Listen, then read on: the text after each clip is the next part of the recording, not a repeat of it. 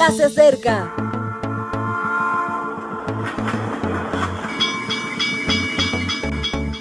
Partimos ya.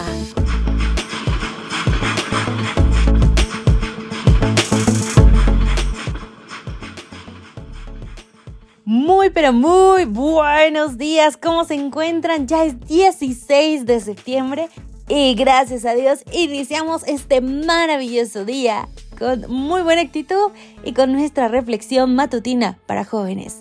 El título de hoy es Al agua y la Biblia nos dice en Josué 3 versículo 5, Josué dijo al pueblo, santificaos porque Jehová hará maravillas entre vosotros. Hoy comenzamos una nueva serie titulada Adoración, Solemnidad. Así que comencemos. Habían pasado mucho tiempo en el desierto, así que su fuerte no eran los temas relacionados con el agua. Y estaban allí, frente a un río Jordán tan caudaloso como peligroso. ¿Cómo lo harían? ¿Construirían un puente? ¿Harían balsas? ¿Esperarían a poder vadearlo? Josué se colocó ante el pueblo y dio las instrucciones, y la alegría se desató por el campamento. Hicieron análisis de conciencia. Una buena dedicación a Dios comienza así. Arreglaron los problemas de relaciones, se lavaron y se vistieron con sus mejores prendas. Era un día solemne y todos querían estar listos para el momento del milagro. Era como una gran iglesia al aire libre, y los participantes se habían puesto sus mejores galas. No sabían muy bien cómo iba a suceder, pero habían oído de sus padres y abuelos la historia del Mar Rojo. Así que esperaban una manifestación divina sobrenatural. Allí, al frente, estaba el arca, brillante, limpísima y digna de admiración. La rodeaban sacerdotes completamente inmaculados, barbas aceitadas y poses elegantes. En cierto momento, Josué vio las instrucciones y se dirigieron al agua.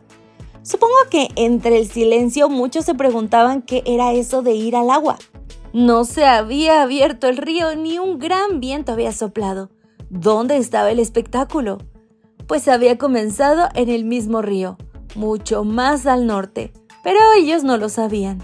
El Jordán discurre por ciertos canales rocosos en los que, de tanto en tanto, se derrumban grandes cantidades de piedras, formando diques temporales. Hay registros de este fenómeno y tenemos constancia de que durante un tiempo deja de correr agua por el río. ¿Dónde está el milagro entonces? Pues el milagro, como muchos milagros, está en el momento más que en la alteración de la naturaleza.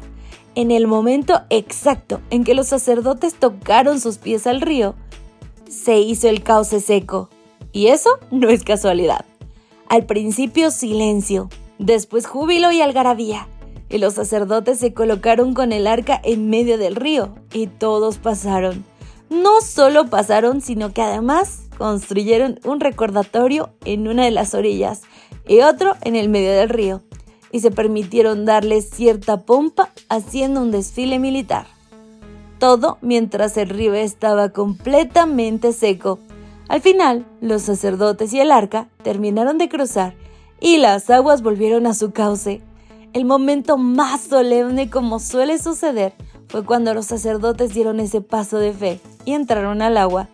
Un acto solemne que podemos vivir cada día. Es cuestión de no temer mojarse.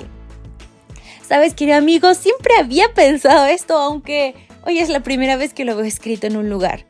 Los milagros no se trata de la situación sobrenatural, algo que acontece y va en contra de todo pronóstico y la naturaleza. No, no, se trata del momento.